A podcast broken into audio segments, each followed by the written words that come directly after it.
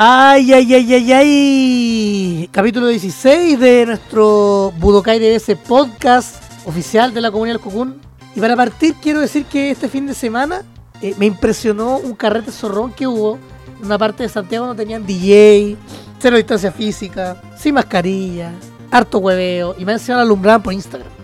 Y además, un loco que leí en Twitter de que fue un asado y que fueron sus amigos y, lo, y decía que la pandemia había terminado. A puertas de este 18 de septiembre, saludo a mi amigo personal, don Angelo Carlier, y al otro amigo personal, don Mapachenator 91. ¿Cómo están, cabros? Estoy por acá, Mr.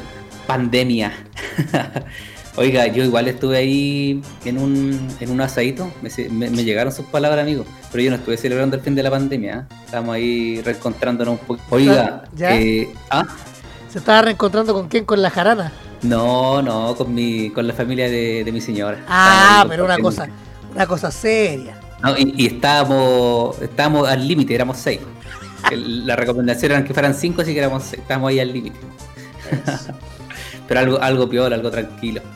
Eh, está complicada la cosa. Yo igual vi varios anuncios de, de jarana y de carrete en esto que ya se empezaron a, a desconfinar la, las comunas, weón, entonces está, está complicado. Bueno, Colo Colo. Para, las personas que, más o menos cachan en, qué se encuentra el país, estamos todos, si bien en, lo que son las fiestas del 18 de septiembre, eh, también estamos a puertas de lo que es el plebiscito, así que hay que cuidarse, cabros, para que ese proceso salga bien, un proceso que se lleva esperando por mucho tiempo, así que hay que ponerle el aguante, si el, el último ya, el último respiro que hace en la casita. Colo Colo, Colo Colo empató 0 a 0 en un deprimente partido con Unión La Calera. ¿La U cuándo juega?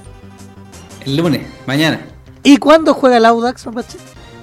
Jugó hoy día, hermano, perdió 3-0 con la Cata. Mira, yo no, no voy a decir nada al respecto. Definitivamente la Cato tiene mejor equipo que el Audax, eso está más que claro. Pero un penal, pero terrible charcha. Terrible charcha. Terrible charcha. De hecho, los mismos comentaristas decían que, que el árbitro le, llamaba la atención que el árbitro no haya ido al bar a ver la jugada, porque de verdad que fue demasiado charcha. Bueno, el tema futbolístico a Mapache le enoja, a mí también. Ángelo está contento esta mañana porque la U va a volver a su camino habitual.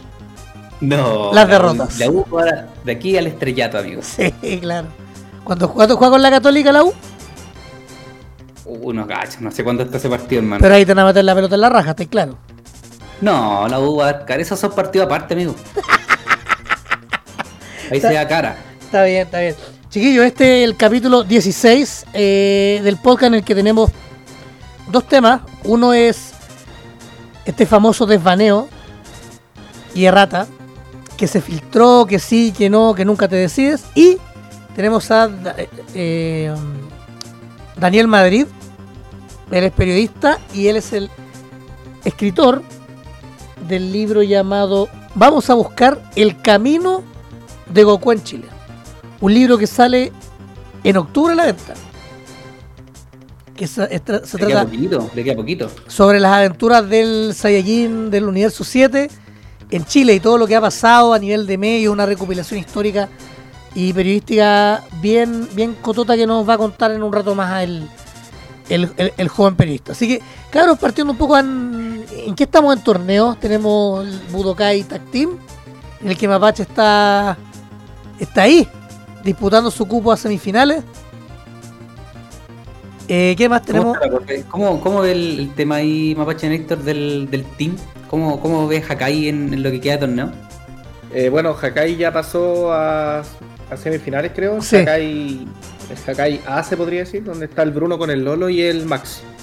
Eh, nosotros, Hakai Z, que está compuesto por Renzo, Eladio y yo, nos enfrentamos al, team del norte, que no me acuerdo el nombre, creo que es House. House. Ya, y tiene buenos jugadores ese team. Está Raku, está Charlie Lake y no me acuerdo Jaime Romero. Jaime Romero. El otro. Jaime Romero. Entonces, creo que a mí me tocó con Charlie Lake. Eh, va a ser una partida complicada. La vamos a jugar el jueves, o sea, perdón, el lunes. El lunes Lunes, lunes, lunes, lunes. 14. 14 de septiembre. Al puerta del 18, tomando pipeño. Creo, creo. No estoy muy seguro, pero creo que si eh, le ganamos a Kame House, nos matamos sí o sí entre Hakai. Sí, va a haber eh, una semifinal de Hakai. Sí. Así que Ahí, eso no, ha estado está. súper súper entrete el torneo, pero ya, ya va- se va poniendo cada vez más difícil. Oye, los- Además de eso, se está desarrollando el torneo de Next Dimension por el primero para clasificar un supercampeonato por la figura de Android 21. Y se hizo uno de TNT en el que nuevamente ganó JC. JC esta máquina, weón. Se gana todos los torneos, es impresionante ese cabrón. Con 12 puntos, invicto. Sí. Sí, bueno, se nota, se nota que el hombre le pone dedicación a la weá, el estudio que hace de, de- de todo el set, eh, impresionante y no, o sea, un gran jugador. Nada más que agregar, weón. Le pone caleta, le pone caleta y cabro Sí, ya, ya entrando un poco a, a materia.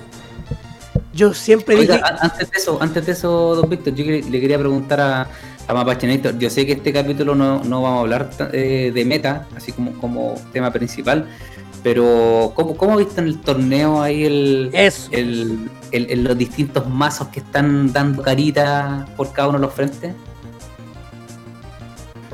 Mira, eh, este es el primer torneo que, si mal no recuerdo, el primer torneo que oficialmente se juega ya con aniversario. Que es como la, la Yep. última, el último producto o edición que hemos tenido. Eh, he visto harto agente de la destrucción. En Sí. distintas variantes. Lo he visto tanto con el líder Babidi, lo he visto tanto con el líder Agrohan. Y incluso no lo he visto en el torneo de acá, pero incluso anda uno dando vuelta por ahí con el Soul Striker, con el reboot. Sí. Ya. Entonces, yo creo que por ahí, por ahí va la cosa. No sé si el mazo vaya a. ¿Qué, ta- qué tanto tiempo vaya a haber juego de- después con la pronta salida de BT11, que ya quedan como. En el rigor quedan como dos semanas para el pre-release. Para el pre, sí. Pero eso es como lo- lo- la gran novedad. Eh, los demás mazos que se han visto son eh, más de lo que ya se había, se había visto ya en torneos de, por lo menos de acá de Chile y Latinoamérica. Porque hay, hay harto Vegex, hay harto Gotenks igual he visto. He visto harta variantes de Gotenks, he visto azul amarilla, igual he visto Bellito, por ahí vi un Bellito con azul rojo. que jugaba con los super combo, con, con el tema del cooler, con Ah, el Majin Buu, Ah, eso no lo he visto con el cooler. Para la rival. para Ah, para la rival. Sí. Eh, puta, ¿qué, qué más? ¿Cuál fue el otro? Había otro que también vi. Bueno, el Baby también, el Baby rojo, el promo, que lo juegan con una variante agro, donde te spamean monos chicos y te empiezan a pegar críticos dobles. Yo vi, yo vi un Majin Buu por ahí. Ese pasó. Un Majin Buu también, no, no sé cómo le fue a Green Ribbon. Yo en, en esa parte no estuve, pero ese lo estaba jugando un, miembro del, de Green Ribbon. Estaba Eh, jugando Pati- el, Batista. el Majin Buu. Batista. Claro. Ha, ha perdido las Ah, dos. y- Ha perdido las dos patos. Y ah, y también hay otro Majin Buu que porque también le, le llegó soporte indirectamente con aniversario, porque el hashtag negro de los agentes de la destrucción te puede jugar al Babidi de uno para empezar la cadena de Majin Buu. Generalmente uno lo, lo- lo veía ese hashtag para el tema de los agentes, para jugar al Babidi de azul de coste 1 que tiene barrier, Sí, pues. pero también le da soporte a Majin Buu porque si el Babidi no lo tenía en la mano y tenía el hashtag, podía usar el efecto, pagar uno, tirarlo al drop y jugar el Babidi de 1 para empezar a hacer la cadena del Majin Buu de 2 y después el de 4, el de 5 y así hasta que Claro. Hasta, hasta matar con el de 6 triple strike. Efectivamente. O sea, Eh, pensando en que eh, este Majin Buu busca en su mano inicial una ca- es- esa carta pa- para partir, eh, le, le agrega una variante más, porque sería este hash ya que la hace más corta. Efectivamente, eso. Eh, lo demás, Angelo, eh, por ahí he visto, por ahí vi, pero no creo que no pasó. Pero por ahí vi un Gotenks con que era del Team Green Ribbon Arabia, ¿Ya? que jugaba el engine de los monos. Ah, miento, no era un Gotenks, era un, un topo. El topo control Ya. de expansión, Sí, que jugaba con los Vegeta, con el King Vegeta Rival, y te bajaban al mono grande de 5, que te convea los monos gratis y todo eso. Exactamente. Exacto. Oiga, y, y otra cosita que también le voy a preguntar respecto al torneo. ¿Partidas al mejor de uno o al mejor de tres? las partidas son al mejor de unos, eh, por ende son sin side deck, y como son tres representantes, eh, al final es como el que del, del team el que saca más puntos pasa. No, no, pero no, no, no te pregunto, o sea, yo sé que en la- regla del torneo dicen que al mejor de uno, pero tú jugaste el torneo al mejor de uno y al mejor de tres. ¿Cuál, Ah, cuál ¿qué prefiero? ¿Qué prefiero? Sí. Ah, para el formato actual que estamos viviendo con tema pandemia, prefiero al mejor de uno. Porque si bien es más complicado por el tema de armarte el deck, porque no tenéis side deck, tenéis que armarte un mazo para prácticamente ir metiendo de a poquitito lo que tenía side deck en el mazo para poder hacer frente a cualquier tipo de match. Eh, me parece que, que hace que los torneos sean más expeditos y. y eso básicamente, eso es lo que yo prefiero porque, como vimos en el latinoamericano, por ejemplo, eh, había partidas que llegaban a, a las 3 horas. O en el, Sí. incluso en el Shop Tournament que hizo eh, Hakai y el que hizo TNT también, lo mismo. Eh, como, como es muy difícil acotar el tiempo de la partida por el tema de la situación actual y, a- y también el tema de, de un tap también hace que las cosas sean más tediosas. Hay Sí. partidas que se extendían como 3 horas, ¿cachai? 2 horas y media, mí me parece que es un tiempo demasiado excesivo. Yo personalmente para el- la situación actual en la que estamos prefiero jugar el mejor de uno. De hecho, ya para ver al mejor de uno es mucho más. Es mucho mejor, weón. Uno está más Sí, atento, no, yo- más yo atento. coincido. Coincido con el con el tema de, o sea, con el tema pandemia, se afecta mucho el tema de, del juego y, las partidas como tal. Entonces, de repente, pegarse un, mejor de tres, no todas las personas tienen el tiempo de hacerlo. Y lo otro es que la, la plataforma también como que se pega su cojea en, algunos sentidos, es un poquito más lenta y cuando teníamos las cuando teníamos muchas partidas simultáneas también había problemas, la- las personas que se tienen que adaptar, entonces siento que el mejor de uno es clave para que para que esto salga adelante. Todo el rato, todo el rato. Creo que así es mejor y también se ha visto harto harto jugador, harta buena partida, creo que no, no ha defraudado el torneo. Eh, sigo eh, un poco como pasmado, sobre todo con la de ayer, ese Gotenks de, Ro- de Rodrigo Contreras que sobrevivió a un Vegex que creo que le faltó ofensiva. Se fue al otro extremo. Porque hemos visto en, este, estos, meses de pandemia mazos muy golosos eh, a nivel de, ataque. Y en este caso eh, se fue un poquito, fue, más, fue tan cauto que lo pagó caro. Sí, yo, no vi la partida completa, pero ya caché cuando eh, empezó a armar su defensa. Y claro, yo, se- yo sentí que le había dado muchos turnos al comienzo. A lo mejor tampoco no, no tenía cómo atacarlo, también puede ser un factor, pero esa fue como la percepción que Es me que, quedó. es que claro, uno lo ve de afuera, entonces es distinta la, Exactamente. es distinta la opinión. Exactamente. Oye, lo otro vamos a mandarle también un saludo a la gente de que está en el chat siempre comentándonos eh, las transmisiones en vivo, a la gente que nos escucha en el podcast, de todo, de todo Latam, porque nos escuchan de harto de todo Latam, así que eh, nada, pues, y se vienen hartas cosas, pero ahora queremos bajar un poquito también las revoluciones, sobre todo porque viene el 18. Yo creo que Mapache se quiere tomar su terremotito, comer su empanadito, su anticucho. ¿Te hacer algún asadito Mapache en la casa, no? Estaba muteado, estaba muteado. Sí, sí, se supone que sí, pero estamos viendo el tema de, de cómo lo vamos a hacer, por el tema del de la de lo que el, está no sé cómo llamarlo, pero esa weá de que tienen que haber cinco adentro, 10 afuera, dos en el baño, uno en el patio, puede haber uno arriba del techo. Oye, amigo, hay un video de doblado Sí, de. pero doblado tan pero bueno.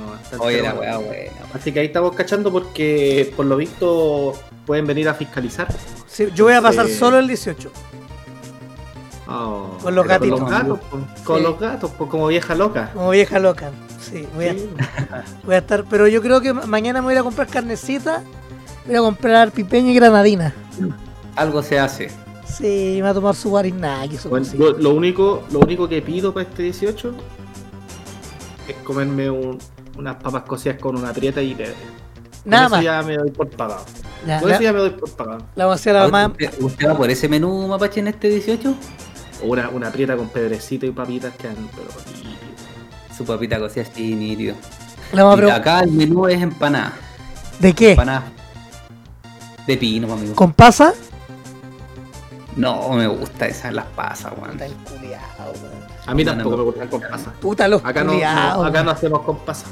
Acá no, no, no hay No. mano para Carnecita picada nomás y era. Y era, y era. Y esa, esa para desayuno, almuerzo y once. Está claro. Eh, no, esa dura toda la semana. Aquí, aquí se, se cocina para hartos días empanaditas.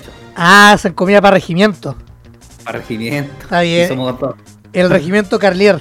El regimiento. Paquetier. Después, después se tira el otro día a la misma parrilla, pues, mano. Sí, pues. La previa antes, Chao. cuando ya está prendiendo el fuego, te pones la, la empanadita ya. Oye, yo el otro día, hablando de eso, el otro día iba a comprar, pero caché el, el WhatsApp. Y estaban todos los angurri, los angurri, esos buenos que ponen como de página de inicio del, del browser, el Facebook de Dragon Ball. Y decía, como- y decía, weón, filtraron una weá como a las 3 de la mañana, 4 de la mañana, de que Vividi está rateado y que el Goter. Y yo, yo me preguntaba dos cosas. Uno, bueno, estaban tan tarde viendo cartas a las 4 de la mañana. Y segundo, ¿qué pasó? Porque veo que se rateó, que no rateó, que, que sí, que no. Y después caché que sí. Que Goten Te vuelve. trajo el tema de la semana ahí a la palestra, amigo. Al tiro, al tiro tirándonos de la parrilla Sí. para otro lado. Eso, eso. De la parrilla, de la parrilla eh, de que- la que echa humo a la parrilla del, del podcast. Qué mejor. Claro, pero yo me pregunto, puta, yo, yo, yo acá me, me tengo que, que decir que puta que me equivoqué porque yo jamás pensé que iban a desbanear una carta, weón. Oye, sí, yo justamente quería, quería hablar de eso. Eh, acá Bandai nos marca dos precedentes. Uno, que se, el primer error que se manda en, una filtración que aparte era como súper eh, callampa, bueno, era una weá súper eh, informal en, unos inicios. Y lo otro, justamente, primera vez que Bandai desbanea una carta, lo que da, obviamente, a la especulación de que se puede penar cualquier hora. Imagínate un, un desbaneo de U3 de aquí en un futuro cuando lo vean que quizás no está tan roto. Daría harto que hablar. Eh, O el mismo Bardock, sé que yo no encuentro que el Bardock sea una carta tan rota para el formato actual, weón. es que eso, es lo- El eso es lo que, eso es lo que yo iba a decir, que el, el progenitor ha andado dando vueltas en la, en el humo del Dragon Ball de que puede ser una carta que vuelva. Pero sí, o sea, sí. Igual ese yo creo que igual sería un arquetipo fuerte. ¿eh? Vamos a ver qué. O sea, igual dice empezaron. Yo- al tiro los confiar. Pedrito Angel, empezaron al tiro los Pedrito Angel a especular de que se viene soporte para Goku Lineage. Sí. Yo quiero quiero confiar en que Bandai hizo el testeo del Gotenks y verificó que, que quizás no está tan roto con ese, entre comillas, soporte Goku Lineage que se viene. Pero veamos, veamos, veamos qué pasa. Yo creo que va a estar roto igual, weón. Yo creo que va a estar roto igual, hermano. Perdone que lo que que... no tení, la única manera de bajarlo es con el con el abuelito Gohan. Igual, Sí. ese, yo, eh, a ver, voy a preguntar dos cosas. Yo, como hace tanto rato que yo no juego Swap, si yo te juego el abuelo Gohan, eh, yo el Goten lo puedo contrariar, pues básicamente, ¿no? Sí, en la ventana del SWAT. Que básicamente al tirarla para descartar, para, enviar la otra. Claro, suelta la mano para, para jugar el O otro. sea, yo tengo el abuelo Gohan en juego, voy a declaro que voy a hacer swap, me subo el abuelo Gohan cuando vaya a bajar el Goten. Está bien, pues. No, no, sí. Lo- Yo creo que, a ver, eh, creo que la gente está armada aguja porque regularmente el swap pasaba cagando antes, pues. Antes pasaba, con- en la, en la época en la que era popular, eh, ya sean un Había mazo, solo CBL en ese momento. claro, pero ya sean un mazo Storm un- o, o, o en otro, o en un home o cualquier weá, era como que pasaba cagando. Ahora, Así es. ahora yo creo que va a ser más, No, ahora ya harto más counterplay. En ese momento estaba el, el CBL y solo en amarillo.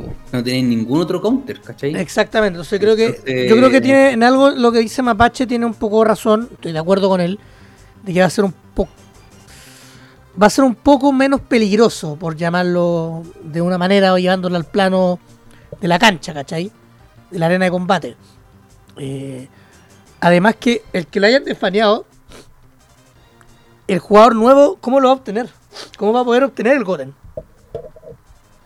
Sí, pues ahí e- ese es otro tema, porque todos los que ya se imprimieron, que a pesar de que hay hartas copias dando vuelta por ahí, pero ya no se vuelve a imprimir. Entonces vas a tener que buscar algo, algunas de esas copias si es que las quieres conseguir para los jugadores nuevos, a los que no, no llevan tanto tiempo en Dragon Ball, pensando, pensar que esa salió en set 4, si no me equivoco. Set 4. Le voy a preguntar a Mapache por qué él empezó a jugar en Set 6. ¿Usted, Mapache, tiene ese Goten?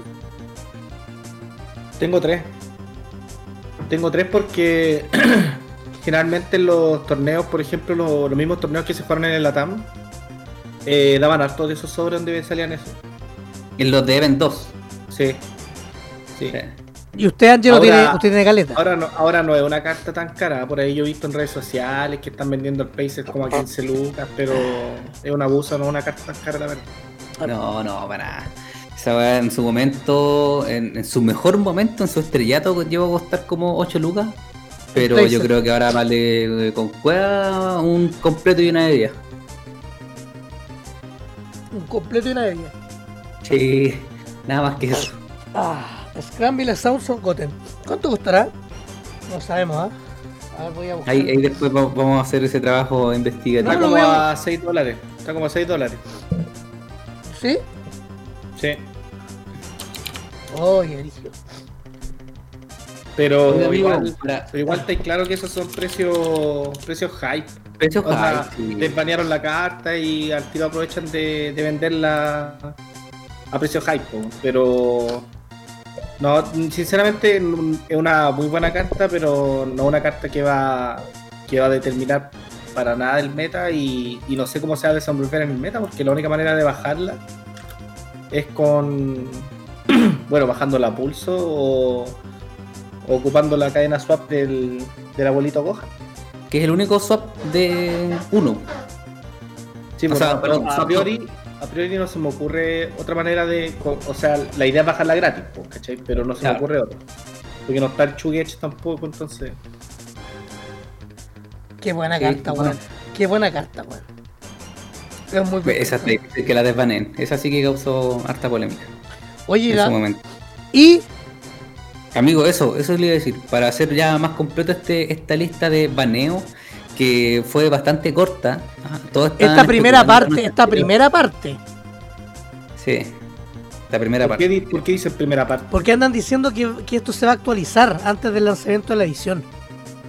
Ah, ya, pero esas son especulaciones, porque en la página no dice nada de eso. Ah, ya, perfecto.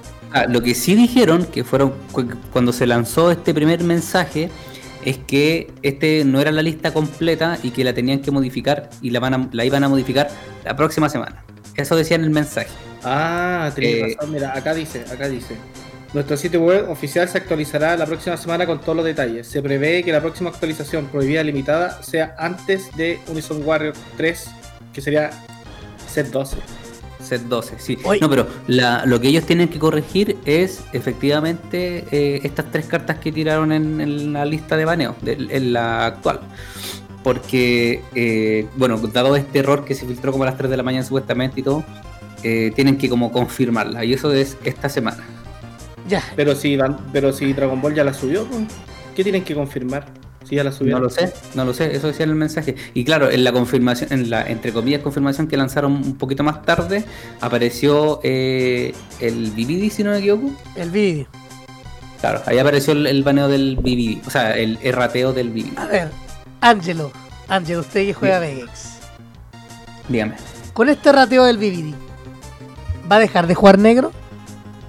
No, no, pues no.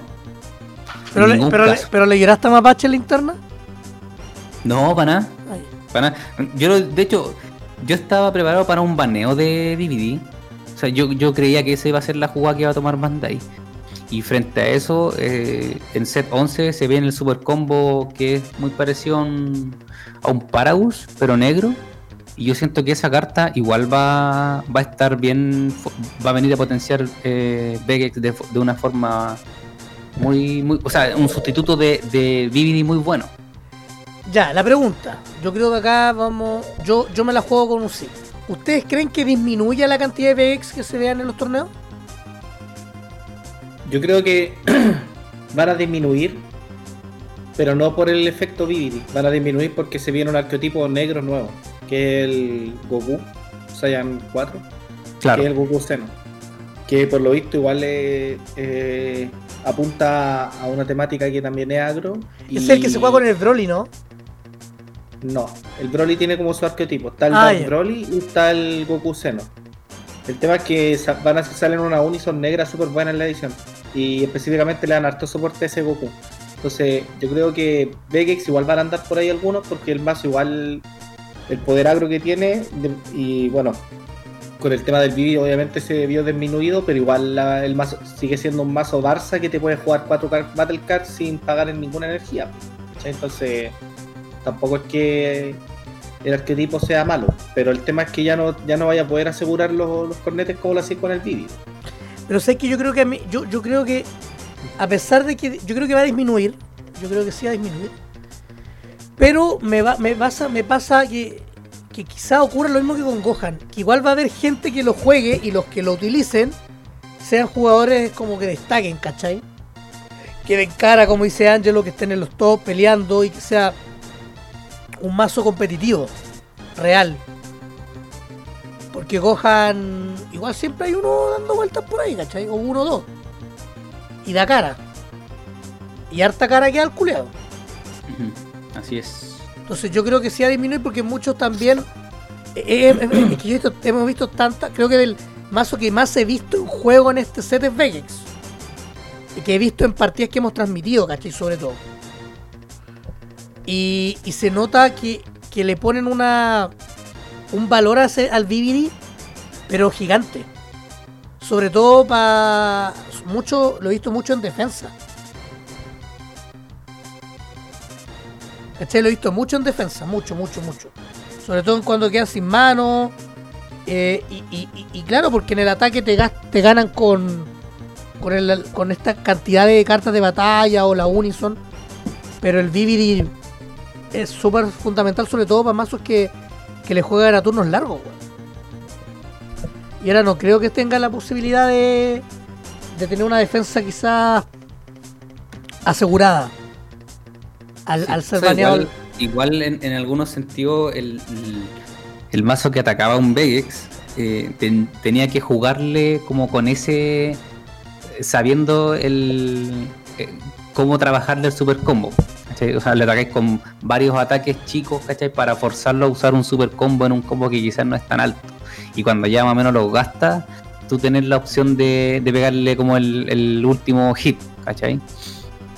Ahora, en ataque, yo creo que ese super combo eh, estaba logrando lo que en su momento llegaba a lograr el, el Battery Laser, ¿cachai? Que era como si el ataque pasaba, eh, bueno, con Battery Laser eh, counteraba y el counter, entonces era como que pasaba que no quisiera, ¿cachai? Pero ya si cachai que ahora el, op- el oponente no tenía negadores, eh, pasaba el ataque y le ponía un puro super combo, un doble strike y esa era un GG. Ese ataque pasaba porque pasaba, ¿cachai? Entonces de alguna forma igual te aseguraba ese último golpe, que era como una de las cosas eh, de las que Vegex sacaba provecho. Es que el Vividi te convertía eh, cualquier Battle Card en un pseudo mira, po, weón. En, claro, en un fin. Entonces, entonces te- tú atacabas con una hueá chica, te lo negaban ya. Atacabas con otra hueá chica, te lo negaban. Y ya cuando tu oponente se le acababan los negadores, al el ataque que pasaba, le conviabas un Vividi y, Y la vida. fuiste. Fuiste, po, ¿cachai? O sea, hasta las Kai, esas de coste 1, se vieron en algunos ataques. sí, po. Porque Yo lo- yo lo vi eh, harto. un super combo te llega a dar cuánto, como 30 lucas. ¿Cachai? Ahora, yo insisto en, en mi, en mi teoría, que yo creo que Vegex sí se va a ver disminuido, pero no por el tema del Vividi. Yo creo que es porque el tema de, es que es lo que pasa siempre con este juego. Siempre que sale un arquetipo nuevo, eh, el meta se empieza a mover para allá. Yo creo que el Goku Saiyan 3 eh, lo veo un arquetipo súper super fuerte El Saiyan 4. perdón, el Saiyan 4, el negro. Pero básicamente por las Unison que salieron a. que salen a darle soporte, que es un Vegeta y un Gohan, creo. No, Bardock. O no, que, o no me acuerdo qué era, pero son dos. Pero. Mira, yo creo que la guay que le hicieron al BBD, a mi parecer, igual. estaba bien, la verdad. Sí. Sí. Yo ¿Qui- 15K te prefiero, parece? prefiero esto, prefiero esto a que lo hubieran baneado, por ejemplo. 15k como máximo, ¿te parece un buen número o quizás podría haber sido más? A mí me parece bueno porque eh, una, el mazo, el, el super combo nos hace robar. Entonces, en desmedro de eso, que tiene que sí o sí tener más, más poder que un, que un super combo normal. Sí, Claro. Pero ya 20 lucas eh, me parecía ya un exceso porque de hecho los Vivi digitalmente te convidaban entre 25 y 30 lucas. Entonces, y eso ya lo hacía desbalanceado. Me parece que 15 es un número razonable. Regularmente, Estás ganando, estás ganando 5 lucas más de combo que un super combo normal. y regularmente los ataques de 15 son los que te preocupan. De 15 para arriba. Ahora, son, son 15 lucas. es que no hace la diferencia, porque sería como un 15 lucas versus un super combo de 10 lucas que roba una carta, que eventualmente podría ser un 05000 que ya podría estar igualando. Si, si lo pensamos de esa forma. Sí, pero Claro, pero, al- que hay, aquí con el Vivi tú aseguráis que son 15. Sí, en el otro sí, tenéis que robar totalmente. una carta que convé, e incluso si en el, en el caso que estés tapeado, puede ser que robé una 1 10 mil y cagaste igual. lo- Totalmente, yo creo que acá, totalmente. acá es potenciable totalmente, porque si lo tiráis con un Vegeta de 19, 29 le podéis dar 5. Siempre vaya a tener una ventaja con ese Super Combo 15. Creo que está bien el, el balanceo. Porque además se va a ver realmente cómo podéis darle la vuelta a un mazo que ha sido disminuido no una, dos veces, ¿cachai? Con una con el universo 3 hubo gente que le supo dar la vuelta. Y ganó torneos Sí. y todo. Y ahora con esto va a demostrar o va a, o va a, a entregar que otros jugadores, o los mismos jugadores que ocupan Vegex, le den la vuelta al mazo y realicen una tercera versión. Que yo creo que va a ser igual de agro, igual de potente que la actual, ¿cachai? Sí, es que esa mecánica de jugar cartas de forma gratuita es una mecánica que es muy potente en el juego. Entonces, yo creo que aún así se va a seguir viendo Vegex en, en- incluso en el metagame. Y, y con el soporte que se le dio de, de TP y de Champion, tenéis 5 opciones dentro del mazo para poder jugar algo gratis. Familiar, sí. Sí, totalmente. Totalmente. Es verdad. Cabros, y lo último, eh, este macaco que ya sufrió una, una errata. Y ahora todavía está- no sale, amigo. todavía no sale y ya- no. Eso, eso nos Yo- da a entender dos cosas, de que las cartas efectivamente se hacen con demasiado tiempo de anticipación y quizás no lo testea lo suficiente, o que le escriben mal, uno de dos. No, esta, está- esta- esta no, esta no, no creo que haya sido una, un problema de redacción, porque el errata que le hicieron fue. Bueno, le hicieron el errata al, al skill menos 4, que ya no baraja cuatro cartas mono blue, sino que baraja una. Esa podría haber sido un error de traducción. Pero el hecho de que ah, pagues dos azules para robar dos, y ahora aparte le agregaron eh, dos azules y dos de cualquier color, eso a mí no, no, no me parece un error de traducción, eso claramente me parece No. un, un error de, de testeo. Ahora, esto es una opinión súper personal, yo no le veía nada roto al tema de, de robar dos, porque es una Unison de 15.000 de poder, no una Unison de 20.000. La Unison de 20.000 me parece que son más, más complicadas para el tema de, de sacarle contadores.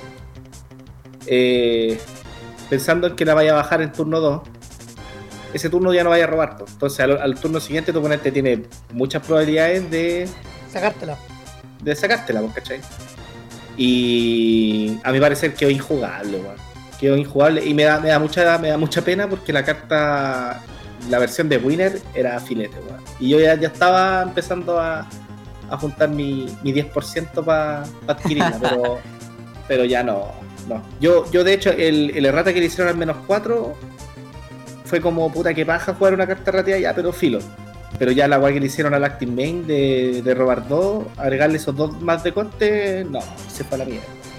¿Qué pienso? Yo creo Y que me da- también sabéis por qué me da lata también, porque es una alternativa para la gente que juega azul y que no tiene los, los monos del drop. Los macaquiños. Era una, una muy buena alternativa a esa carta. Y ahora no, no la, la destruyeron. A mi parecer la, la- la destruyeron. Me hicieron injugable. Sí, o sea, lo que yo creo personalmente es que efectivamente, si pensamos en el ámbito general del azul, sí, lo destruyeron. Pero lo que eh, me quedé pensando es que quizá eh, esta errata de agregarle estos dos incoloros fue para quizá orientarla a los mazos que tienen mucha energía y que no las utilizan o que las utilizan solamente en defensa, ¿cachai? Que, puede ser como efectivamente el Babi, el Babi que se viene en la nueva edición. Estoy pensando como que quizás ese fue su foco, pero a mí me parece una mala jugada porque eh, lo veía como una alternativa a las personas que no habían, que, no tenían los bonitos, ¿cachai? Entonces, mala y, y, mala jugada también porque, insisto, Bandai nos da a entender de que el testeo no está siendo el correcto. Ahí estamos. El testeo no es el correcto. Yo creo que va más por ese lado. Está, volvemos a lo, al tema del. No me acuerdo en qué capítulo lo mencionábamos, de la falta de, de, de mirada, de visión del juego, ¿cachai? Eh, y que lo hemos ido corroborando un poco también con, con, lo, que hemos visto, porque los mismos torneos los que hemos jugado, acá hemos pillado una cantidad de, de mazos y de mecánica muy creativos muy creativa. Y, afuera pillamos cuánto, cuántos mazos distintos pillamos en el torneo americano que streamamos. No, había muy poco. Había, muy poco, estaba plagado de Vegex y había muy poca variedad. Ahora lo que me hace ruido de toda esta situación es que, por ejemplo, ya se rateó el VVD, eh, se justifica porque la carta vio como dos sets de juego y se dieron cuenta que era una carta rota. Este mono ni siquiera vio juego. Entonces yo no sé bajo qué argumento ellos decidieron erratear el tema del robo, del robo de dos cartas. Es que a mí me huele a que fue llanto gringo. Y eso me da lata, porque es como que, puta, ni siquiera la carta ha visto juego y empiezan al tiro a llorar.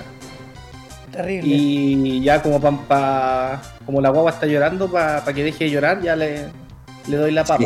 Es como, qué paja, bueno, en, el capítulo anterior, cuando hablábamos con este jugador de azul del Team FOE, eh, él nos comentaba que Bandai escuchaba harto a la comunidad. Esa es su percepción. Pero porque él vive en Estados Unidos. Entonces, igual, lo que nosotros siempre hemos alegado es que eh, no se escucha toda la comunidad y yo creo que gran parte de la comunidad latina está en contra de lo que son los errateos y los baneos como previos a que las cartas vean juego. Es una, una una opinión que se escucha harto acá. Es imposible que una carta, eh, que sin ver un juego competitivo, que hay jugadores que quizás sí le pueden dar una vuelta para jugar estrategias en torno a esa carta y generar estrategias que contrarresten estas cartas pensando que se va a utilizar harto. Eh, y ya la banen. Entonces eso como que le hace muy mal al juego. Insisto, también le da una muy mala visión de cómo Bandai está haciendo las cosas a nivel de testeo. Es un tema para largo igual, ¿no? Sí, totalmente. Totalmente. y, ojalá, con un Warinaki. Con respecto a esta lista de baneo, igual me sorprendió harto no haber visto una carta. ¿Cuál, dices tú? ¿Tu carta preferida? No, no, yo no, yo, yo, creo que si salía Ubuni era como ya. Llanto. Apago, apago todas las cosas, cierro puerta y ventana y me voy, ¿no? Pero. Haría, Kotsukai. Yo, creo que Kotsukai. Yo creo que Kotsukai va a entrar después, acuérdate. Porque. Bueno, el otro día hablábamos de esa cuestión con el Ángelo. Que al Ángelo, por ejemplo, le daba lata de que los gringos, por ejemplo, estuvieran llorando de que en la lista no estuviera Kotsukai. Pero si te ponía a pensarlo bien, Kotsukai es una carta demasiado desequilibrante para ahora arquetipo que viene saliendo. Entonces, si, si esta carta sigue activa, sigue vigente, ese arquetipo en un torneo best of three, o un mejor de tres, no tiene nada que hacer, No tiene absolutamente nada que hacer. O sea, igual, efectivamente el Baby tiene como una, manera de, robar harto y siempre por lo general tiene harta mano, porque recicla harto los temas los contra. Pero su, su, arquetipo principalmente se basa en que toda la battle card o todas las cosas que él baja las hace en turno oponente. Entonces, que por una carta pagando una de energía te destruya dos cartas de la mano para poder jugar una, vais perdiendo de a 3, de a 3 en 3, eh, muy, muy pesco. ¿Y esas Battle Cards son. ¿Todas se ven afectadas por la habilidad del Kyotsukai? ¿Son todas de 20.000 o menos? Todas. Son casi. Bueno, la única que no es de 20.000 es un Baby de coste 5. Ah, perfecto. Sí, no, sí, yo igual creo que. O sea, yo esa carta la eché de menos. Pensé que por último la iban a limitar a una cantidad, porque ya, o sea, yo te creo que, no sé, te jueguen uno, ¿cachai? Te jueguen uno y de alguna forma ese turno tratáis de jugar los menos counters posible. Pero si te llegan a jugar uno por turno es porque estáis realmente en la B. Es que, es que eso es lo que pasa, esa es la verdad, porque por ejemplo el, el Baby, si no te juega ni un counter, eh, tampoco te juegas Battle Card, po, porque todas las Battle Card entran con counter. O sea, en tu turno podéis pagar, no sé, la energía y bajar una weá, pero no le No dais ninguna utilidad. No Sí, tiene no ningún tiene sentido. Pero yo pensaba que, y en base al llanto gringo, que le iban a hacer algo. Ahora, yo, yo no soy partidario de que la banen, pero sí sería, hubiera sido interesante que, no sé, la limitaran a uno o a dos. Sí, sí, yo creo que por ahí va, ah, por ahí va la solución para el Kyotsukai. Porque tampoco puedes dejar un baby ahí libre que, que te crees. Bueno, hay- obviamente hay muchas más cartas que te puedan cagar al baby, pero eh, no sé, siento que sería un, un baneo muy, muy mal justificado por parte de Bandai y que daría como la suspicacia para que los usuarios piensen de que es solamente para potenciar el nuevo set. Pero es que ya pasó eso pues, con la Android Por eso, 21. por eso. Por eso. Entonces, en base a lo que pasó en su momento con la Android 21, yo creo que la mayoría pensaba que iba a aparecer el Kotsukai. Yo, Obuni, yo tenía la fe de que no apareciera, porque en realidad era para mí era ju- injustificable. No, está bien, Pero está bien que no aparezca. Kotsukai, Kotsukai debería. Yo le hubiera hecho algo así. No a, a la carta, sino que. Es que el tema es que, especialmente para los mazos que son negros y que son agro, eh, es súper fácil jugarla, demasiado fácil. Sí, sí, partiendo por el que está aquí en el top de línea de los negros, eh, se melea cuánto por turno. Entonces, como que muy, muy sencillo que la va a tirar al drop. Entonces, yo- a mí esa fue como que, que me, me extrañó. Ahora, puta, no sé, weón, como, como el, el actuar de Bandai puede que esa lista, efectivamente, como tú lo decís, pues, esas tres cartas que mostraron, que el Goten, el Mono y el Super Combo, capaz que antes, justo antes del set, se le ocurra agregar otra una actualización, no sé. Yo creo que puede pasar. Yo creo que puede pasar. Creo que Pero pasar. por lo menos lo que sale ahí es que la siguiente lista sería previo a C12, o sea, perdón, set 12. Entonces, no sé. Pero como Bandai nos sorprendió liberando una carta que jamás pensamos que iba a estar de vuelta como Goten, no puede sorprender y hacer una liberación. Chiquillos, lo- uno, uno para cerrar, ¿ustedes creen que de, qué de cartas tú de aquí al futuro te gustaría ver eh, de vuelta? De, de vuelta, uff, está complejo. Eh, Ya dijimos que el progenitor puede ser quizá una. Sí. ¿Sabéis que me gustaría ver de vuelta la, la Android 21? Siento que Palmazo, aparte como que ha sacado buen soporte, o sea, vería juego, un juego competitivo importante. ¿Y usted, Mapuche Nator 91? Eh, yo con la 21 no estoy de acuerdo porque eh, tenemos. ¿Cuántos líderes Surge? Tenemos al Surge Q que ya lo ratearon. Tenemos al Piccolo Surge que ya lo ratearon. U7. Tenemos, nos queda activo el U7, el Cell, el Broly y la Kefla que nació muerta. Entonces, si empieza a andar por ahí una carta que de que más encima tiene Deflect, o sea, no tenéis como mierda sacártela si te la juegan, me parece que desequilibra demasiado mientras no saquen nuevos líderes bicolores. Si, si empiezan a sacar, no sé, pues, suponte ya, se graba Unison Warriors y viene eh, ¡Oh! de 13. Que se viene, perdón, que se Warriors viene. Hasta el bloque 2. Set, ah, set 12 y, ya. y en vez de 13 y se ahí, ahí se muere Unison Warrior supongamos que en set 13 Bandai retoma el tema de, lo, de las cartas bicolor sale el líder nuevo bicolor ya ahí pueden liberar al Android 21 mientras tanto el, el- el abanico de opciones que tengamos para jugar sea tan acotado no, no me parece no me parece que que, que la desbaneen yo me parecería interesante de las cartas que están baneadas Sí, podría volver el bardo. No me parece que sea una carta tan desequilibrante comparado con otros tipos de cartas que hay en este momento, que el líder Agrohan o el Vegex. Una carta de coste 1 que pega 10 lucas, te pegáis una vida y después te hace swap para bajar otra de 10 lucas y ahí murió la shit. Entonces no, no me parece algo como tan desequilibrante. Si era más desequilibrante cuando estaba el líder, por ejemplo, el Super ¿cachai? O esos líderes que te hacían unos looks infinitos. ¿cachai? Eh, con respecto a otras cartas, yo lo veo difícil, porque por ejemplo, Battery Laser sería demasiado roto. Minus Sí. Killzone, matáis toda la interacción que, que está construyendo Bandai con el tema de los Counterplay. Epa. Así es. Eh, ¿Qué otra cosa más está? Bueno, la Android 21 que ya lo dije. el Xenobuton, weón, sería enfermo, po, weón. A menos que el Xenobuton lo- le hagan un, un- No, no, no, de verdad sería enfermo. A mí me gusta, más por ejemplo, con, con Baby dando vueltas, eh, sería demasiado enfermo. a mí me gustaría Angelding. A los El azules. Trunks, que Sí, energía. sí. Sí, tampoco me, me parecería tan. Ese está, ese está limitado a uno. Sí. Y me gustaría, Igual que el Cell. CBL también. me gustaría el Cell, weón. No, no, pero el, ese Trunks estuvo limitado y después se fue de baneo. No, está limitado. Está limitado a uno. ¿Sí? Sí. Sí. Me gustaría, el Cell me gustaría el Cell de 3. También está limitado a uno. A ver, voy a, voy a hacer una, una breve una breve revisión aquí, pero estoy seguro que está limitado. Oye, otra cosa, chiquillos, esto no tiene nada que ver con Dragon Ball, pero me emociona decirlo. El creador de Among Us confirma que habrá nuevos roles y mecánicas. Qué juegazo ese. Lo van a tirar a 20 jugadores, creo. Quieren hacerlo. Debería hacer un torneo de Among Us, te cachai, sería la zorra. Por plata. Pero es que ahí, ¿cómo defines al ganador? Una luca cada uno, porque eso, el. Ganan varios. No, pero. Decir. Decir. No, sé que estoy, estoy viendo la lista y la mayoría son cartas que.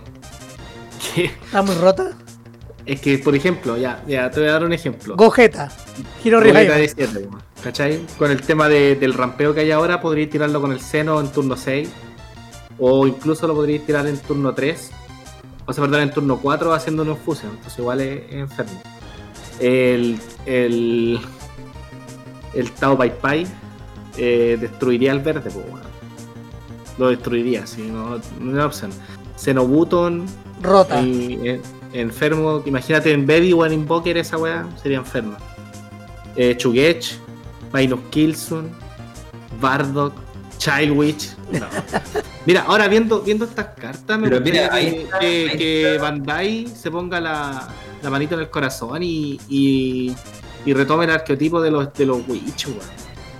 Oye, mira, ahí estoy viendo aquí el, un Yelding eh, baneado, weón.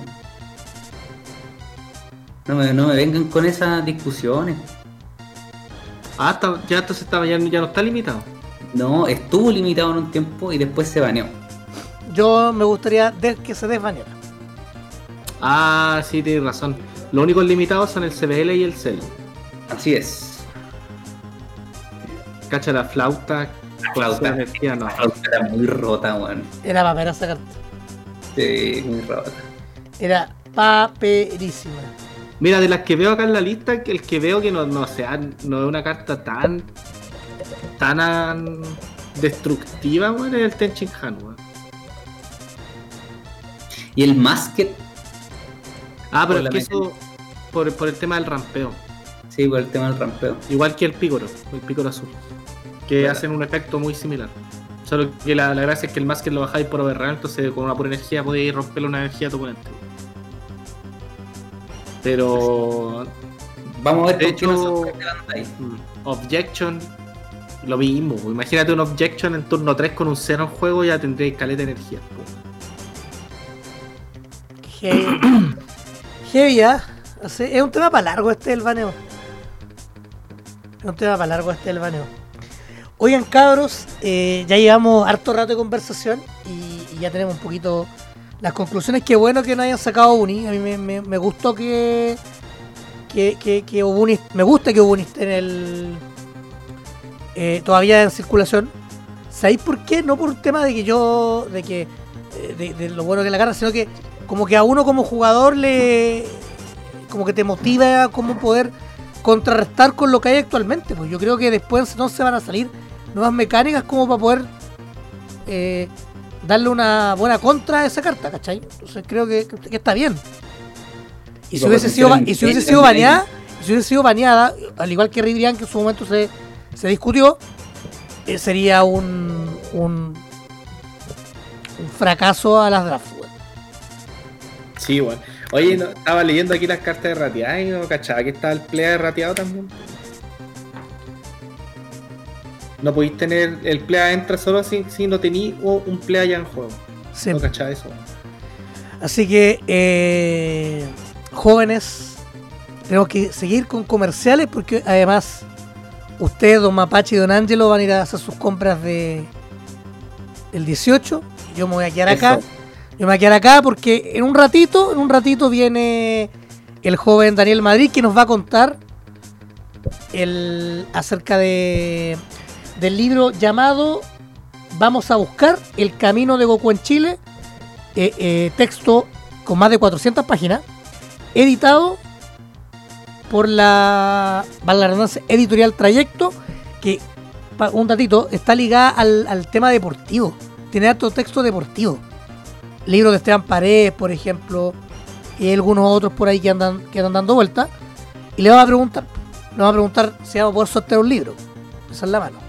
Eso. Así que, esperando su respuesta, chiquillos, nos vamos a comerciales. Y esto es Budokai DBS. Recuerden que este capítulo va a estar en Spotify, en YouTube también, para que nos sigan en Budokai DBS. Estamos en Instagram como Budokai DBS, estamos en Facebook como Budokai DBS y Twitch como Budokai DBS. Estamos en todos lados como Budokai DBS, en todos lados. Así que para que nos sigan, cabros, y nos den eh, con feedback, comentarios, reclamos, todo lo que ustedes quieran para nosotros semana a semana seguir mejorando. Así que vamos a comerciales y volvemos en un ratito con más Budokai DBS, el podcast oficial de la comunidad de los Cocoon.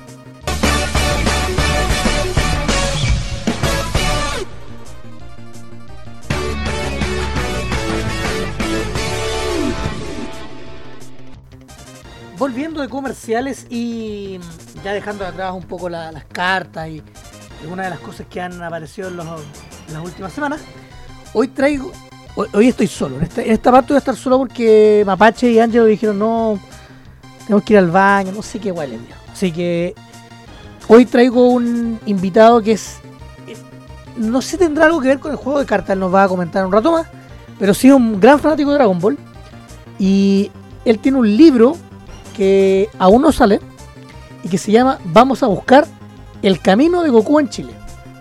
¿Por qué el segundo? Porque yo leí unos de. Parece que es, similar, hace dos años escrito por Pablo Delgado. Así que les vamos a preguntar Daniel Madrid Tapia, periodista y al parecer bastante fanático de Dragon Ball, porque si te vas a escribir un libro es que, es que lo eres. Así que Daniel, buenas tardes, ¿qué tal? Buenas tardes, Víctor. Gracias por la invitación. Todo bien por acá. Oye, partamos un poco con, con- con esto que para nosotros en- acá en Budokai DBS es, es bueno tener a alguien que quizás esté fuera del ámbito del, del TCG, eh, pero que aproveche igual la marca Dragon Ball. Eh, pues sabemos es bastante potente, sobre todo en, en Sudamérica y en, y en Chile, donde se podría decir que es ley. Claro. ¿Por qué te dio? ¿Cómo te dio por, por hacer este, este libro? En parte, eh, el origen tiene que ver un poco por el momento en cuando nos conocimos. ¿Te acuerdas cuando nos conocimos? 2012. Claro, en el año 2012 yo estaba preparando mi proyecto de título y tú me entrevistaste a raíz del mismo porque fue un documental, un reportaje documental. Entonces tú escribiste una, una- un reportaje, una, una columna por ahí para promocionar. Resulta que ese proyecto de título eh, lo inicié luego de descartar otros temas. No los descarté por un tema de interés, sino que porque eh, el formato quizás no fue el más adecuado y decanté por lo que terminé haciendo, que tiene que ver con videojuegos.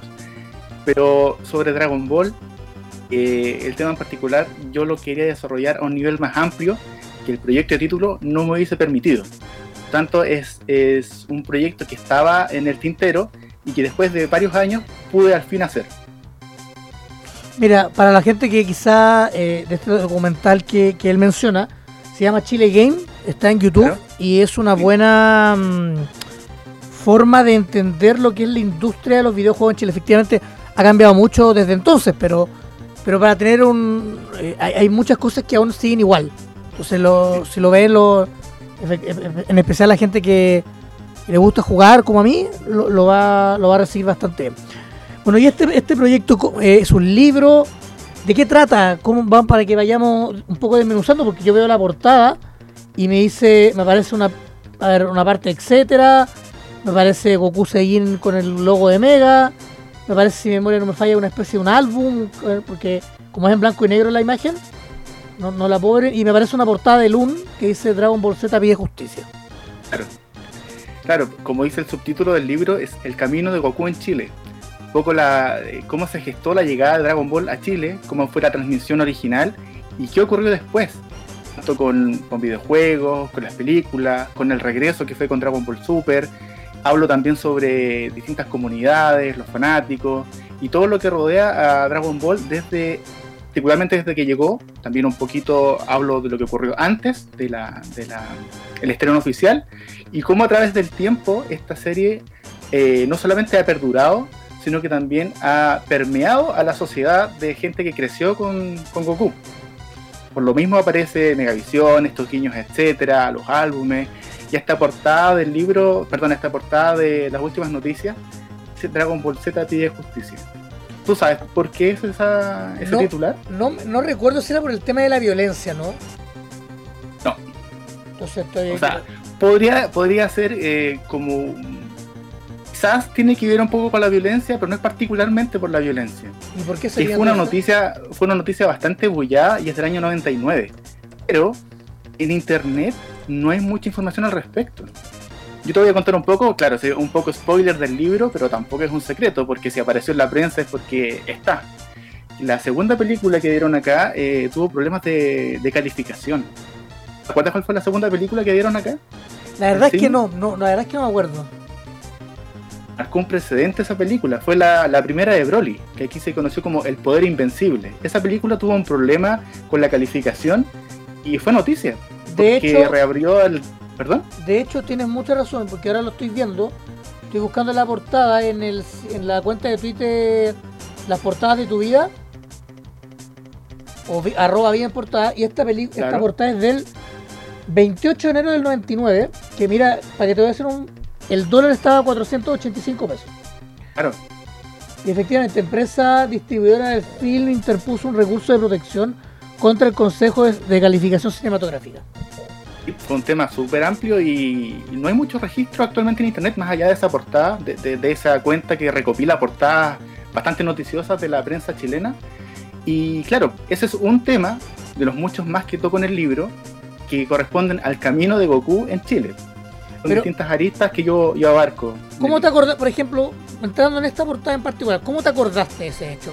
¿Te acordás o realmente te pusiste, hiciste esta investigación eh, de búsqueda de Dragon Ball en, dentro del eh, dentro de un hito de tiempo eh, en el cual tú querías buscar, no sé, desde artículos en la prensa, quizás portadas, y ahí llegaste a esto o, o te acordabas de- del hecho?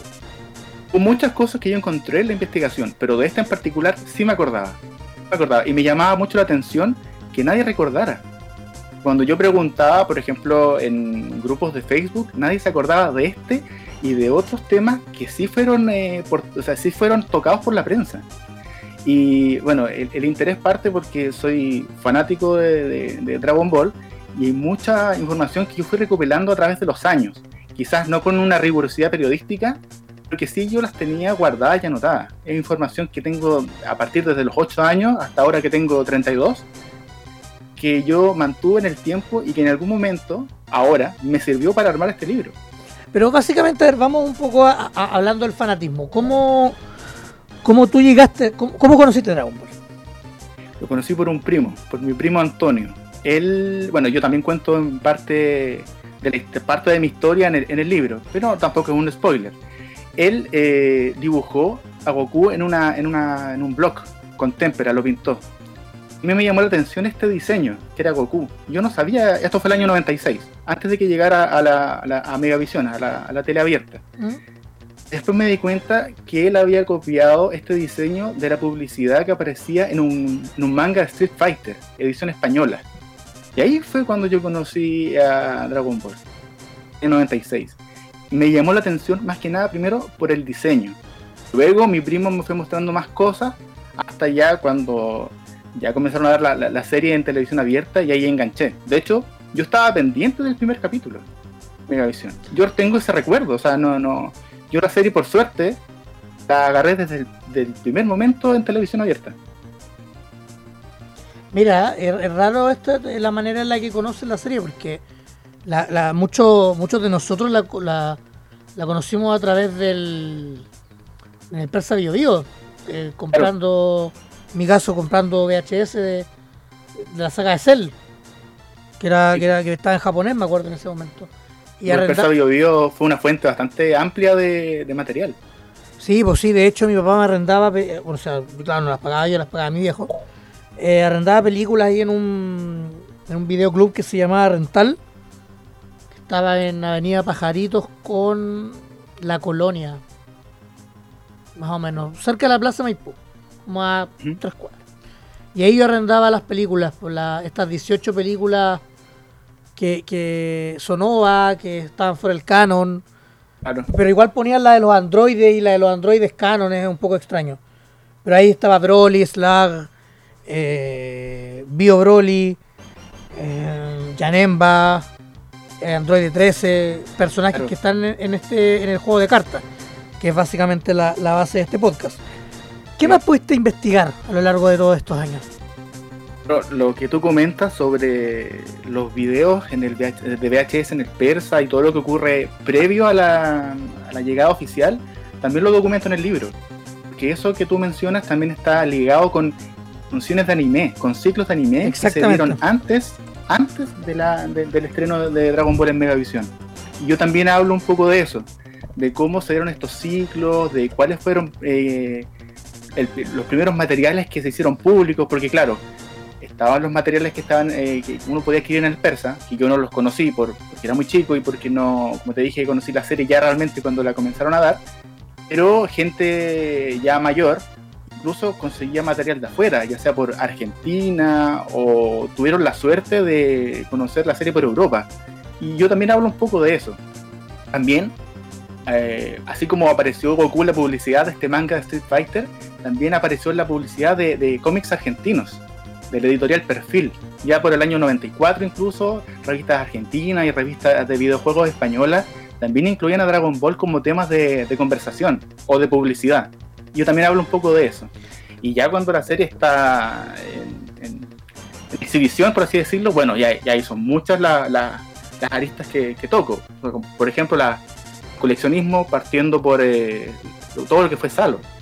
Eso ya es, harto material, es harto lo que puede encontrar y harto lo que también puede escribir en el mismo libro. Eh, bueno, a mí me entrevistaron hace dos años, a ver, sí, dos años como coleccionista de Krillins en, en, mi personaje favorito. Me entrevistaron en VX acerca de eso, como en un especial de coleccionista.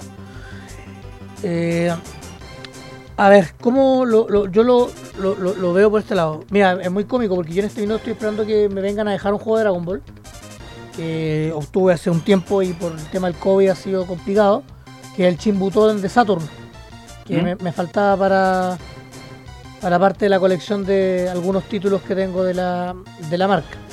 Tampoco lo tengo ese.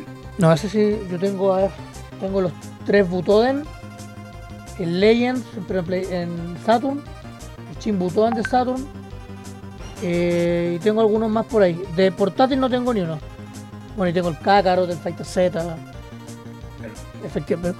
Volviendo un poco como al, al, tema de, de, esta investigación que me es bastante atractivo porque siempre he tenido en la cabeza de hacer algo con Dragon Ball. Creo que esto es. Este proyecto que ya lleva bastante rato es, es, eso, es una de las tantas cosas que me gustaría hacer. Entonces, eh, para que me vayas contando más, que, ¿con qué te fuiste encontrando en el camino? ¿Qué tipo de personajes conociste? Claro, eh, ¿Por, qué te lo, te lo pregunto? Porque al, hablar con la con el otro, con el autor de Chelón, con Paulo, él hizo entrevistas más como más a la, al dueño, al que el fundador de Etcétera, a Patricio Miranda, también de la misma cadena. Entonces como que da datos, mm, da, buenos datos. Igual yo sé, quería ver un poco qué te diferencia un poco con este. Si leíste el otro libro, para que me vayas contando en un relato. Primero que todo, yo eh, leí el otro libro y cuando supe que Pablo lo estaba escribiendo, yo le escribí a él para felicitarlo por, su trabajo, me parece interesante, le, le conté un poco más o menos cuál era mi, mi acercamiento con, Dragon Ball. Y en un comienzo eh, él tuvo la intención de, entrevistarme, de ser parte del libro, pero por temas de, tiempo, de coordinación, no lo pudimos concretar. Y al igual que él, yo también, eh, por ejemplo, entrevisté a, Algunos entrevistados se, repiten, pero si me preguntas sobre la diferencia, yo creo que él tiene una mirada más bien de, más bien sociológica o más Sí. bien como su profesión que él tiene, que, que es eh, profesor de historia. Claro. Eh, eh, la diferencia que quizás también por un tema de formación, mi fuerte es la recolección de archivos de prensa y las entrevistas. Él presenta las entrevistas, más bien las, las, eh, las describe. Yo eh, presento las entrevistas tal cual, las transcribí, como, como, cual- como uno puede leer pregunta-respuesta, pregunta-respuesta, que quizás él no lo desarrolló por su estilo de esa forma y que yo sí incorporo, porque los datos que él incluyó son súper relevantes también y quizás yo con otra mirada también los incluí. Pero también hay temas, me imagino que porque el, el- enfoque de él es distinto, él pasó por encima y yo sí desarrollé. Por ejemplo, lo mismo que te com- comentaba de Salo. Yo pude entrevistar a la dueña de Salo, hablar directamente sobre eh, anécdotas e incluso información más, más, más dato duro, por ejemplo, cuál fue el álbum de Salo que más se vendió, eh, cuántas unidades vendieron, qué significó Dragon Ball para ellos como empresa. Eh, también entrevisté al, fundador del canal, etcétera, porque él, eh, como he sabido, él negoció la serie para que fuera transmitida en Chile. Si bien compartimos quizás algunos datos, yo creo que los puntos de vista son bastante distintos. Como te dije, en algunos yo creo que ahondo un poco más y me voy por ramas distintas, quizás por un tema de formación eh, profesional. Ya, y qué bueno, ¿qué conociste? ¿Qué tipo de personaje, historia, algo atractivo que te haya que te haya potenciado aún más salir adelante y seguir con este proyecto? Ah, más que nada la- el interés eh, personal de, concretar una, un proyecto que, proyecto que tenía pensado hace muchos años. Y trato de no contestar tan, tan directamente tu, tu pregunta porque considero que puede ser como un poco spoiler. Pero, por ejemplo, eh, la gente que escucha este podcast o sabrá la importancia que tuvo Salfate también con la difusión de, Dragon Ball. Y también lo entrevisté a él, hablamos un poco de lo que fue Maldita Sea, cómo él conoció la serie, eh, como te comentaba también lo que fue el canal, etcétera. También hablé con gente de Megavisión, eh, pero también yo converso con, con fanáticos que dan su perspectiva. Hablé con la comunidad de Dragon Ball Chile y también hago un repaso histórico de, de la presencia de Dragon Ball en los medios. ¿Qué menciones ha tenido a, a través del tiempo? Ya sea por hechos puntuales como la violencia, o como la calificación cinematográfica, que- que- cinematográfica que te comentaba, o incluso aspectos más recientes como la Genkidama por la educación. ¿Te acuerdas de eso? La llama la educación, incluso hubo también hubo una mm, una ¿cómo se dice? una exhibición de pintura Claro, hay hartas, sí, de, también de- de la. Genkidama de, don- de Marco Farías, muy buen pintor. Yo por ahí De tengo Marco Arias. Marco Arias. Yo por ahí tengo un, uno de, de sus postales. Eh, fui a esta exhibición y, y bien. Y bueno, además, efectivamente, en las, eh, con Bandai Namco en Chile, en el área gamer, se potenció mucho el, el tema del anime. No, eh, me acuerdo también hubo el lanzamiento de Fighter Sat, tuvo un torneo en retail hace dos Sí. años. Exactamente, que al final fue en un hotel. El, sí, pues fue un hotel. O sea, claro, era a través de retail, pero, pero sí, fue en un hotel. Eh, pero como, como otro tipo, claro, efectivamente, ahora que me acuerdo, está la Italo Pasalacqua, evaluó También lo incluí. sí. La batalla los- También la resurrección de Freezer, le puso un 5. sí, la batalla de los dioses y la resurrección de Freezer. Claro. Fueron las dos, de hecho están las, las críticas en YouTube. Eh, porque cuando salió Broly, eh, ahí apareció. Bueno, también salió, pero obviamente no por la película, sino que eh, Adriano Castillo que se Claro, caracterizó de Mr. Satan. caracterizó. O También la VIP de Dragon Ball Super Broly. Y bueno, y así puedo estar todo el rato contando más cosas, pero sí, Dragon Ball ha tenido harto, no tanto como uno quisiera, pero sí ha tenido bastante eh, historia dentro de los medios. ¿Estás seguro de lo que estás diciendo? Así como harto, harto, yo supongo que yo, por lo menos lo he visto en los últimos años, sí ha tenido. Me hubiese gustado que tenga más, pero no recuerdo como, como tan, tan, tanta. Ya, de hecho, me- si me decís de entre el 99 y el, no sé, 2005, no, no recuerdo como, como alguna crónica o algo por el estilo. ¿Sabes quién hizo hartas crónicas de Dragon Ball mientras se emitió entre el- la, la- la primera corrida? ¿Qué periodista? Barça? No, No, ¿qué medio? eh, no creo que haya sido el uno, sí. Bueno, la última noticia es el, el diario que más le ha escrito, ha escrito sobre Dragon Ball históricamente. Pero bien hubo otro medio que escribió bastante de Dragon Ball y que fue una sorpresa para mí en la investigación. Eh, ¿Te atreves a decir un nombre? El Mercurio. O la tercera, uno de los dos, por ahí yo creo que va. Pero el Mercurio me va a. Telegrama.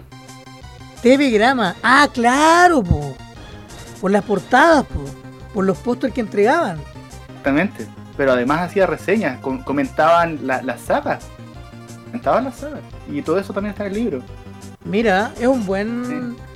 Entonces ya ahí puedo responderme un poco que es la, la- una investigación más bien periodística que te demoraste, yo creo que bastante tiempo en, en realizar, porque lo que conversábamos como previo a, a esta grabación es que eh, era un proyecto que tú entregaste hecho a una editorial. Entonces me imagino Exactamente.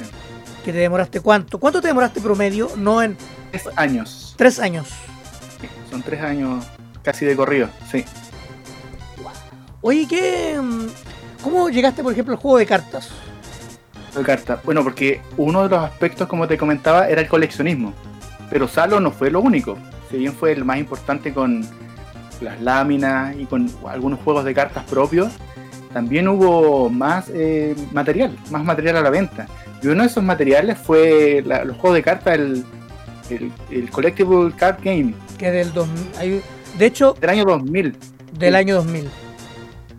Ah, La publicó una empresa que se llama Score Entertainment. Sí. Luego la licencia pasó a, pasó a Panini y ya ese juego está obsoleto. Y ese juego llegó oficialmente a Chile el año 2003. Incluso tuvo promoción Snack Games. Sí, sí, no, sí lo recuerdo. Y Telegrama, con una de sus ediciones, regaló una carta. ¿Y esa carta tú la, la, la pudiste buscar? ¿O No, sí? yo sé cuál es. Es la carta de Raditz. Ah, mira. Sí. Pero por ejemplo, el juego, Entonces, pero, pero el juego actual, porque también conversamos un poco eso en la en esta pre-entrevista. ¿Cómo, ¿Cómo lo conociste? Eh, ¿Intentaste aprender a jugarlo? No, la- en realidad yo soy, yo, yo las cartas no, yo no soy un jugador. Yo tengo unas cuantas cartas porque me, me gustan eh, a nivel artístico. No he tenido la oportunidad, aunque me gustaría eh, juntarme a jugar. Porque no he tenido, no- la verdad no me he dado el tiempo. Pero de la última, del juego de cartas de Dragon Ball Super, tengo un mazo que me lo compré. Pero no, no, no, no, sé jugar, no. Más allá de, de coleccionarla como un, como un, como un ítem artístico, Le vamos a decir a la, tengo mayor le vamos a sí. decir a la gente que escucha el podcast que, le que compre el libro, que le enseñe a le enseñe a Daniel a jugar. Pero ¿cómo llegaste, por ejemplo, al tema de la investigación de, de- de ponerlo en el libro? Porque es parte de los productos que conforman a, a Dragon Ball en Chile. O sea, no puedo desconocer que si bien este- estuvo este primer juego de cartas, las cartas han trascendido con el tiempo y no puedo no mencionarlas. Entonces hay un pequeño apartado dentro de los coleccionables que yo hablo un poco de la existencia de los juegos de cartas que existen. Pero, claro, las cartas son importantes porque son un, un medio, un, medio que, ha pasado el tiempo, que sigue vigente. O sea, también lo, conversamos fuera de podcast, ha tenido harta presencia con torneos, que si bien se truncaron por el coronavirus, incluso quizás algunas fechas por estallido social el año pasado, eh, tiene harta presencia. Tiene presencia incluso con jugadores internacionales, tú me comentabas. Sí, pues, han, han venido gente de afuera a jugar y todo. De hecho, el bueno, físicamente el campeón del segundo latinoamericano torneo Latam es un chico del Salvador llamado Jorge Gómez, que también lo entrevistamos acá en el podcast. Y en el en el actual eh, torneo Latinoamérica Unida, que se hizo online, con siete países jugando. eh, también ganó un chico del extranjero, llegando a la final un chileno. Claro. Así que Pero hay buen nivel por lo menos. Sí, y, y es importante porque eh, México y, Chile en el Cono Sur son los puntos más grandes donde se juega este se juega el- los juegos de cartas de Dragon Ball. Siguen Efectiva- vigentes, que se, que se apuesta por esto. efectivamente, bueno, vamos a incluir también a Perú, Colombia, Uruguay, Argentina, eh, México, El Salvador, Panamá. Entonces, no, yo, hay una comunidad latina bien, bien, bien eh, activa, Bien activa. bastante Sí. activa. Oye, y como presentando, ¿cómo el libro lo presentaste? ¿Cómo llegaste a esta editorial? ¿Por qué esta editorial? Porque si uno mira un poco los catálogos, que, el catálogo que tiene, tiene mucho de deporte. Claro, sí. Tiene muchos libros deportivos. De hecho, hay uno de Esteban Paredes, escrito por Patricio Chagüe, bastante bueno. Eh, está también, hay otro de Esteban Paredes como El goleador del siglo o algo así, que no me acuerdo el título. sí. También hay, hay libros de pelotazo. Está el libro de Pelotazo también. Eh, Pelotazo es un periodista especializado en deporte. Eh, ¿Cómo pudiste llegar a esta editorial Trayecto? ¿Cómo le presentaste el Eh. proyecto? ¿Qué hiciste? Yo tenía la intención, por temas editoriales, porque, claro, cuando fui eh, desarrollando el libro, me di cuenta que la extensión iba a ser eh, grande. Este libro tiene más de 400 páginas. Y por un tema editorial, yo dije, lo voy a autopublicar. Que si lo negocio con alguna editorial, más allá del tema que puede ser discutible o no, de, la, de las ganancias de la editorial versus el autor, yo quería tener un libro a mi pinta, por así decirlo. Entonces yo estaba dispuesto a autopublicarlo. Pero cuando comencé a cotizar eh, eh, imprentas, coticé con ellos y les interesó, que bueno, el, eh, uno de los, los dueños de la, de la editorial es fanático de Macros, más bien de, de Robotech en realidad. Le interesó, pareció particular y fue como muy rápido todo, le gustó y adentro, ningún problema. Fue azar, fue suerte, pero al final beneficioso también para mí porque es una, una vitrina más grande que si lo hubiese autopublicado. Así que contento por eso. Mira, es bueno. Oye, y, a ver, vemos que está en preventa, vemos que uno ya lo puede comprar a través de trayecto.cl, que es la página de la editorial. Claro. Y vamos a leer un poquito a lo que es la, esta especie de descripción, que no sé si será lo que aparece en la contraportada. Exactamente, la contraportada del libro. Ah, ya, de las viñetas japonesas a conquistar el mundo. Dragon Ball, la obra fundamental de Akira Toriyama, ha cultivado profundas raíces en distintas latitudes. ¿Cómo aterrizaron las historias de Goku en Chile? ¿Cuál ha sido su viaje? ¿Qué opiniones desataron sus aventuras en diarios, revistas y canales de televisión? ¿Por qué sigue gustando tanto, incluso en pleno 2020? Entrevistas, anécdotas, curiosidades, imágenes y más allá de 25 años en archivos de prensa retratan la huella de un fenómeno que marcó a una generación. Eh, va, va- va a ir como ya yendo como ya entrando a, la parte final. Eh, ¿Pudiste conversar quizás con mujeres fanáticas, por ejemplo? Por supuesto. Buenísimo. Por supuesto, la, pre- la presidenta del fa- del- de la comunidad Dragon Ball Chile es una mujer. Sí, a mí, había- Analia Aros, Ann. A mí me habían nombrado esa. yo de ahí conocí a mm, Andrés Marín. ¿sí? Lo Es conocí, la por- comunidad de coleccionistas. claro, porque le compré una figura, de hecho, un, un anunciador del torneo de, de Budokai. Pero y después caché que había una, una chica que estaba como dentro de, del grupo de la directiva, por decirlo así. No, tenía ella es la fundadora. Pero claro, no tan solo ella, sino que también hay representantes eh, del lado Anisong, de la gente que, que- que se dedica a Ah, cantar, a hacer covers de Dragon. Ball. También hay, hay mujeres fanáticas, también igual que cualquiera de, de la Sí, serie, lo que pasa, lo que pasa es que lo que lo que pasa, yo no lo digo de una manera despectiva, ¿cachai? Sino que, obviamente no, porque me pasaría weón, pero sino que tiene que ver con que el, el regularmente cuando uno con, yo conozco más fanáticos que fanáticas, ¿cachai? Sí, porque uno ubica eso la- es un hecho, eso es un hecho. Uno ubica a las Anisong, yo sé quién es Bárbaro Usagi, o la misma eh, Simón, o la Pillo, pues, deber. ¿Cachai? Yo sé, sé quiénes son. Las, si las veo, les digo, sé quiénes son.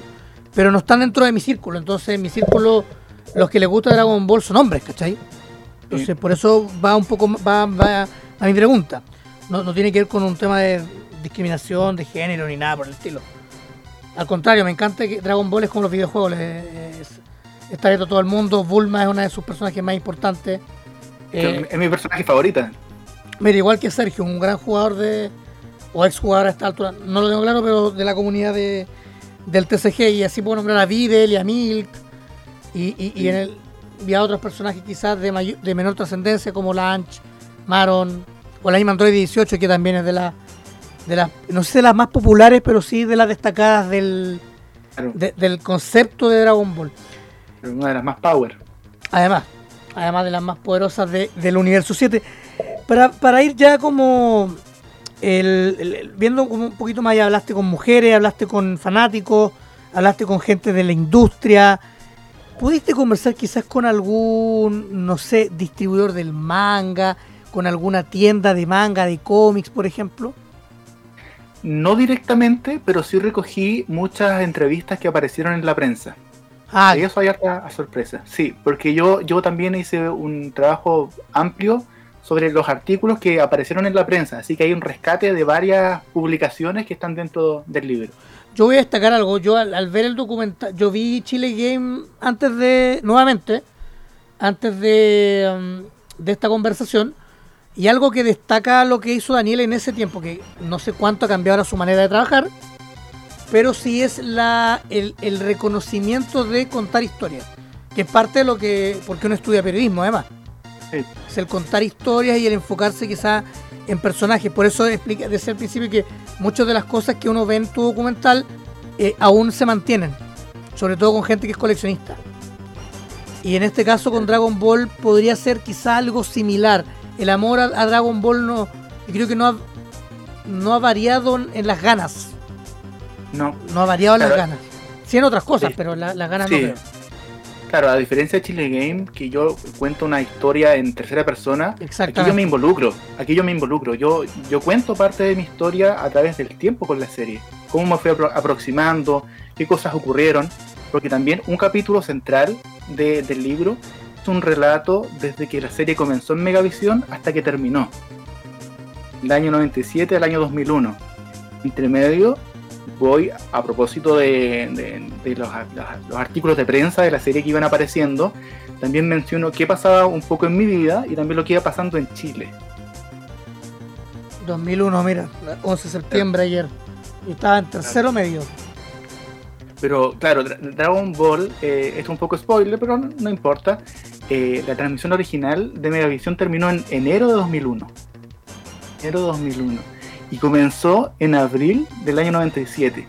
¿Sabes qué pasó, por ejemplo, dos días antes del estreno de Dragon Ball en Chile? No, ni idea. No, pasaron muchas cosas, pero una, una de, la- de los hechos para un poco situar, para contextualizar lo que pasaba en Chile, que se inauguró la línea 5 del metro.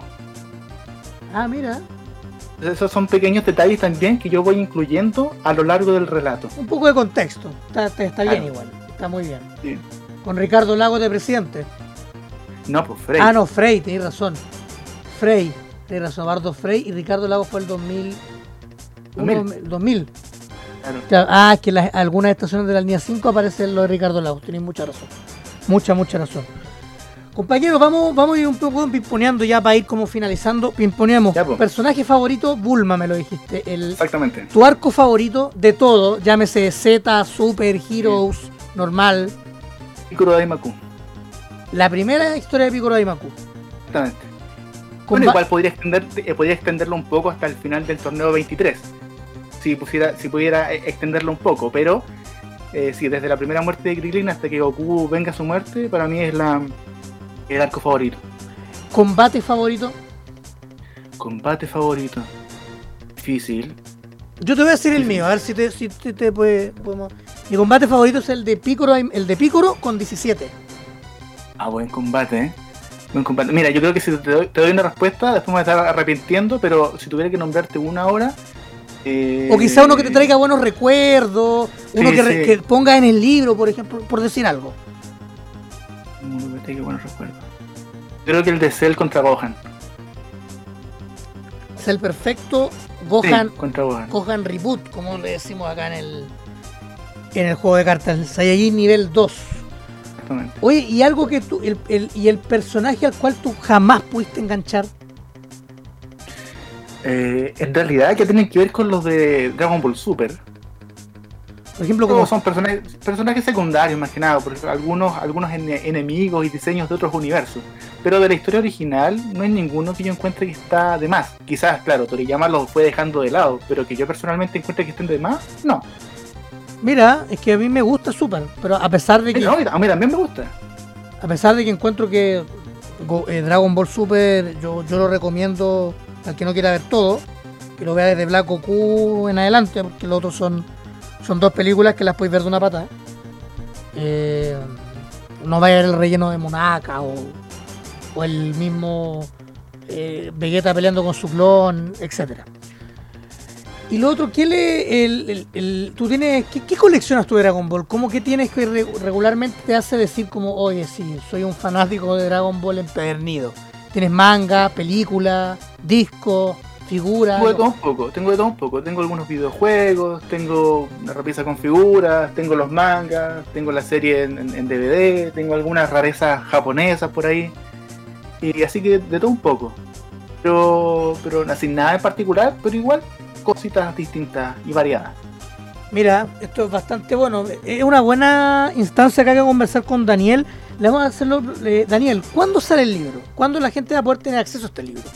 El libro está en preventa hasta el 20 de octubre y si el coronavirus no dice lo contrario, ya la última semana de octubre debes estar ya a la venta, comenzando los despachos y disponible en la librería de la tienda de Trayecto Bookstore, que eso está en la línea 6 eh, del metro Estación Los Leones. Ah, perfecto. Ahí en, en pleno corazón de la comuna de Providencia, acá en Santiago. Eh, trayecto.cl, donde está el enlace para que ustedes puedan comprar este libro que actualmente, yo no sé, después va, después va a subir. Tiene un valor de 10.990 en una preventa hasta el 20 de octubre, como señala eh, Daniel. Daniel, lo otro, nosotros regularmente hacemos varias. eh, hacemos desaf- no desafíos, pero sí le preguntamos cosas a los, a los entrevistados. Entonces, ¿hay, una, ¿hay alguna opción de que nosotros acá en el podcast podamos quizás eh, ayudarte, por ejemplo, con, la- con el lanzamiento del libro, quizás alguna transmisión por Twitch o por YouTube? O quizás también, por ejemplo, no sé, la opción de poder sortear algún libro, si, si pudiese Por ser. supuesto, por supuesto, por supuesto, lo conversamos fuera de podcast y, y coordinamos todo lo que sea pertinente. Ningún problema. Sorteo incluido, regalo de libros, transmisiones, lo que sea. Sí, pues sería bacán darle una. dar, dar una. mm, dar una especie de, de ayuda porque creemos que Dragon Ball. A ver, yo, yo lo miro más como por el lado. Más, más como fanático que como jugador del juego de cartas o, o periodista en este caso que está cumpliendo la función. Dragon Ball es una marca que, que es muy potente a nivel mundial. eh, Es una marca que, que es, es, es del mainstream, no, no, no pasa de moda, no va a pasar de moda. eh, todavía hay cosas que hay juegos de video. Vas a ver, sale el Maestro Roche en septiembre en el Fighter Z. Viene el. DLC de Kakarot nuevo en diciembre, por lo que andan di- dicen los rumores. Eh, viene un capítulo nuevo de Heroes ahora pronto. Viene el tomo 20 del manga el día. perdón, el día 20 viene el nuevo tomo del manga. Eh, nosotros estamos a puertas de que en octubre haya el lanzamiento de la, de la nueva edición del producto también de Draft 6. Entonces, eh, ya esto- en este momento estamos en desarrollo de torneo en equipo, donde están ahí. ¿Cuántos equipos hay? 2, 4, 6, 8, 10, 12, 14, 16 equipos, 32 jugadores jugando por ser el mejor trío de, de Dragon Ball. Más de 150 líderes tiene el juego. Entre los que hay personajes de Heroes, de Z, de Dragon Ball, de Super.